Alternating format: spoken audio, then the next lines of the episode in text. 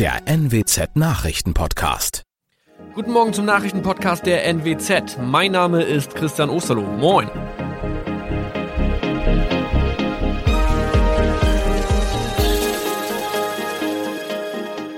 Und das sind unsere regionalen Nachrichten am Morgen. Die Grünen wollen Moorstraße in Oldenburg umbenennen. Viereinhalb Jahre Gefängnis für Falschgoldhandel. Und Landkreis Kloppenburg meldet ersten Omikron-Fall. Der Name Moorstraße könnte laut den Oldenburger Grünen rassistisch aufgefasst werden. Deshalb fordern diese eine Umbenennung.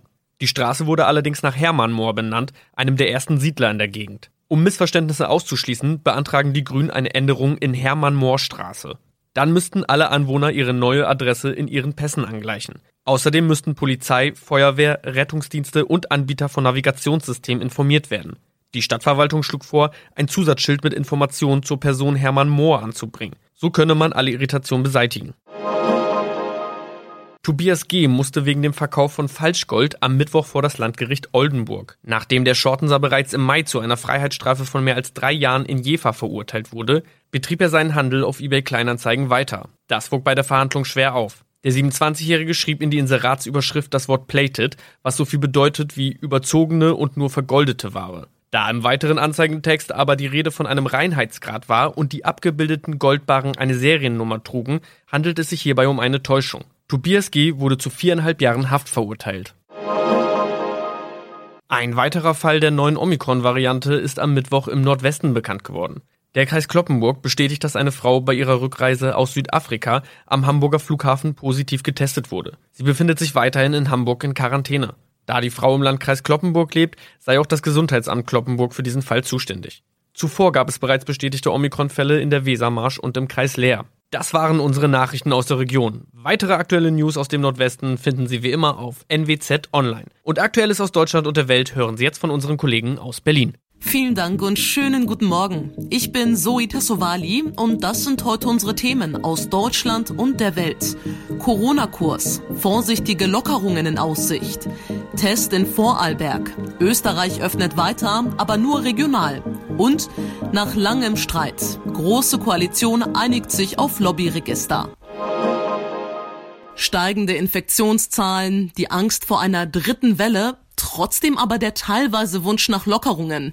Die Beratungen heute von Kanzlerin Merkel und den Länderchefs werden nicht einfach, zumal die Meinungen sehr stark auseinandergehen. Einige Ministerpräsidenten sind für zeitnahe Lockerungen, Ärzte und einige andere Länderchefs warnen allerdings vor übereilten Schritten. David Riemer in Berlin, das Wetter wird besser, Friseure sind seit Montag wieder auf, viele Menschen sehnen sich nun nach noch mehr Lockerungen.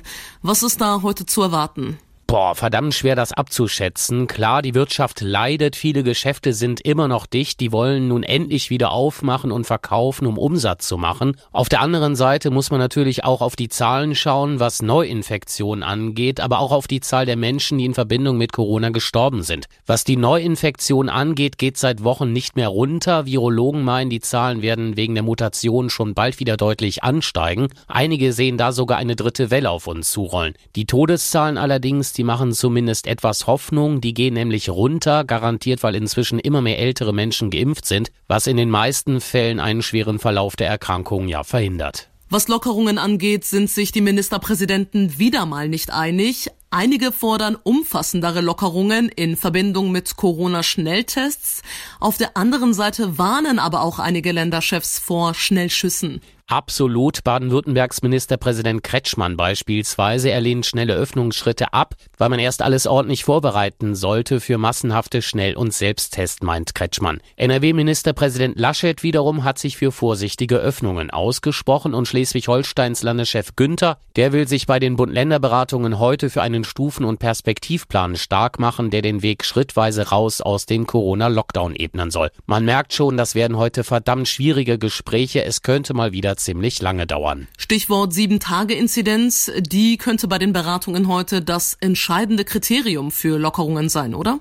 Ja, danach sieht es zumindest im Moment aus. In einer Beschlussvorlage, und davon gibt's aktuell eine ganze Menge, wird ein Stufenplan vorgeschlagen, der an die Zahl der Neuinfektionen pro 100.000 Einwohner innerhalb von sieben Tagen gekoppelt ist. Ab welchem Wert der Plan greifen könnte, das ist aber wohl noch nicht ganz klar. Bei der letzten Bund-Länder-Schalte wurde ja der Wert von 35 angestrebt. Davon sind wir in Deutschland aber noch meilenweit entfernt. Tendenziell steigt das Infektionsgeschehen im Moment nämlich leicht an und alle Bundesländer lagen zuletzt über 50. Und Impfstoff fehlt ja immer noch. Die Rufe nach mehr Schnelltests werden immer lauter, zumal ja in den meisten Bundesländern Ende März Osterferien sind. Tja, großartiges Reisen wird bis dahin garantiert nicht möglich sein, so sehr wir uns das auch alle wünschen. Denkbar sind regional stärkere Lockerungen. Dafür hat sich jetzt auch Kanzlerin Merkel ausgesprochen, die ja sonst immer sehr vorsichtig war, was Öffnungen angeht. Sie schlägt nämlich vor, dass man die Öffnungsstrategie von der regionalen Entwicklung abhängig macht. Ja, und die Strategie, die man für die Zukunft entwickele, setze nicht mehr nur auf bundesweite Inzidenzen oder R-Werte. Die Kanzlerin kann sich also perspektivisch lokale Unterschiede vorstellen. Inzwischen hält sie selbst auch Öffnungen für erforderlich. Auch sie hat gemerkt, wir alle sind inzwischen müde und haben keine Lust mehr auf Beschränkungen.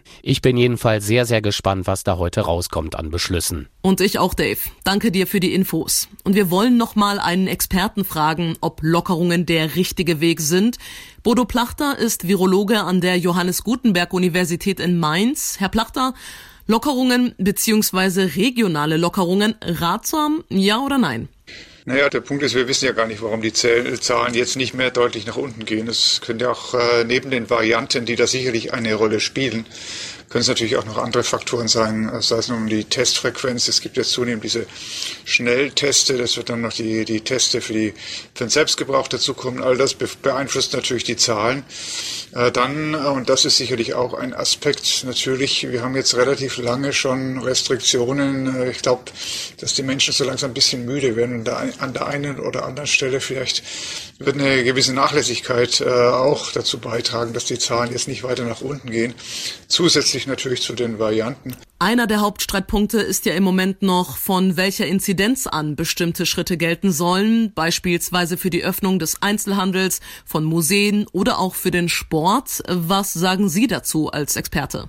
Naja, man, man braucht natürlich irgendwo Zahlen, an denen man sich orientieren kann, keine Frage. Auf der anderen Seite muss man da sicherlich auch das lokale Geschehen mit einbeziehen. Also in, auch wenn der Föderalismus immer äh, kritisiert wird, äh, es gibt halt lokale Unterschiede und äh, wenn ich irgendwo in einer Firma einen größeren Ausbruch habe, dann habe ich auch meine Inzidenz nach oben getrieben, obwohl der Bereich außenrum möglicherweise sicher ist. Das heißt, mit anderen Worten, man wird schon auch an der einen oder anderen Stelle lokal entscheiden müssen, jetzt unabhängig davon, ob ich jetzt, äh, was weiß ich, bei 51 oder 49 bin oder 34. Das heißt konkret? Das heißt, man hat hier schon irgendwie so zwei Seiten. Das eine natürlich die Zahlen, die jetzt nicht wirklich gut nach unten gehen, eher ein bisschen ansteigen, was die Neuinfektionen angeht, also darüber hinaus aber andere Bereiche, die möglicherweise eben nicht mehr so belastet sind. Also ähm, ich denke, so pauschal zu sagen, wir nehmen jetzt irgendeine Inzidenz äh, bundesweit und danach richten wir uns aus, das ist, glaube ich, äh, das ist zu grob gesehen und man sollte dann wirklich gucken, dass man lokal auch Anpassungen machen kann. Mal schauen, ob das die Kanzlerin und die Länderchefs auch so sehen. Es bleibt spannend. Danke Bodo Plachter, Virologe an der Johannes Gutenberg Universität in Mainz für das Gespräch. Die Frage heute bei den Bund-Länder-Gesprächen wird also sein, sollen wir trotz steigender Infektionszahlen lockern? Unser Nachbar Österreich hat's vorgemacht. Dort sind die Corona-Zahlen zuletzt spürbar gestiegen und trotzdem plant das Land weitere Öffnungsschritte, um wieder ein Stück zurück zur Normalität zu kommen. Der österreichische Kurs wird in Deutschland von der Politik zum Teil scharf kritisiert, aber dennoch mit großem Interesse beobachtet. Matthias Röder in Wien. Matthias, Ab dem 15. März wird es ja zunächst im Bundesland Vorarlberg zu Lockerungen kommen. Das hat Kanzler Sebastian Kurz angekündigt. Was genau ist denn da eigentlich geplant? Also zunächst einmal darf in Vorarlberg die komplette Gastronomie öffnen, und zwar innen wie außen. Es wird Zutrittstests geben und niemand kommt ohne negativen Test an den Tisch. Dabei sollen auch die Selbsttests künftig eine große Rolle spielen. Wieso gibt es denn überhaupt die ersten Öffnungsschritte, obwohl ja die Zahl der Corona-Neuinfektionen in den letzten Tagen immer wieder gestiegen ist? In Österreich ist die Denke eine andere. Die Regierung ist sich sehr bewusst, dass die Pandemie alle Länder wegen der Corona-Varianten noch Jahre beschäftigen wird. Umso dringender stellt sich die Frage nach der Alternative zum Lockdown. Die aktuelle Antwort lautet, viel, viel testen, weiter die Hygieneregeln beachten und auf die Impfungen hoffen. Die Sieben-Tage-Inzidenz gilt natürlich auch in Österreich als wichtig, ist aber nicht der absolute Maßstab wie in Deutschland. Und wir wechseln jetzt mal kurz das Thema. Nach jahrelangem Streit haben sich Union und SPD darauf verständigt, ein gesetzliches Lobbyregister einzuführen. Die Pflicht zur Registrierung soll für Lobbyarbeit bei Bundestagsabgeordneten, Fraktionen und Bundesregierung gelten, heißt es. Wie groß ist der Einfluss von Lobbyisten auf Politiker und ihre Entscheidungen? Immer wieder sorgt dieses Thema für Diskussionen. Jetzt soll die Transparenz deutlich erhöht werden. Professionelle Interessenvertreter müssen demnach in Zukunft angeben, für wen sie arbeiten und ob es finanzielle Aufwendungen gab. Das Lobbyregister soll digital beim Bundestag geführt werden und öffentlich einsehbar sein. Bei Verstößen droht ein Bußgeld von bis zu 50.000 Euro. Noch im März könnte der Entwurf vom Bundestag verabschiedet werden. Thomas Rossbrock, Berlin. Der Tipp des Tages heute für alle Tier- und Pflanzenfreunde. Durch Corona gerät es etwas in Vergessenheit, aber das Artensterben bei Tieren und Pflanzen geht weiter, häufig verursacht durch uns Menschen. Der heutige Tag des Artenschutzes soll genau darauf aufmerksam machen. Ronny Thorau in unserer Redaktion. Ronny, Stimmt es eigentlich, dass der Feldhamster zum Beispiel akut gefährdet ist?